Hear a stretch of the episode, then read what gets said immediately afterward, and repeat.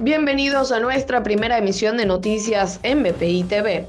A continuación, las informaciones más importantes de Venezuela y el mundo de este miércoles 22 de septiembre. Nicolás Maduro ofrecerá un discurso grabado durante la Asamblea General de la ONU, que se realiza en Nueva York, Estados Unidos. Maduro no había participado en estas reuniones desde 2018 mientras que su visita más reciente fue a México durante un encuentro en la CELAC. Funcionarios del Cuerpo de Investigaciones Científicas Penales y Criminalísticas detuvieron a un auxiliar del área de farmacia del Hospital JM de los Ríos, debido a que robó medicamentos en las instalaciones del centro de salud. Al momento de la detención, los cuerpos de seguridad incautaron 373 medicamentos de patologías delicadas.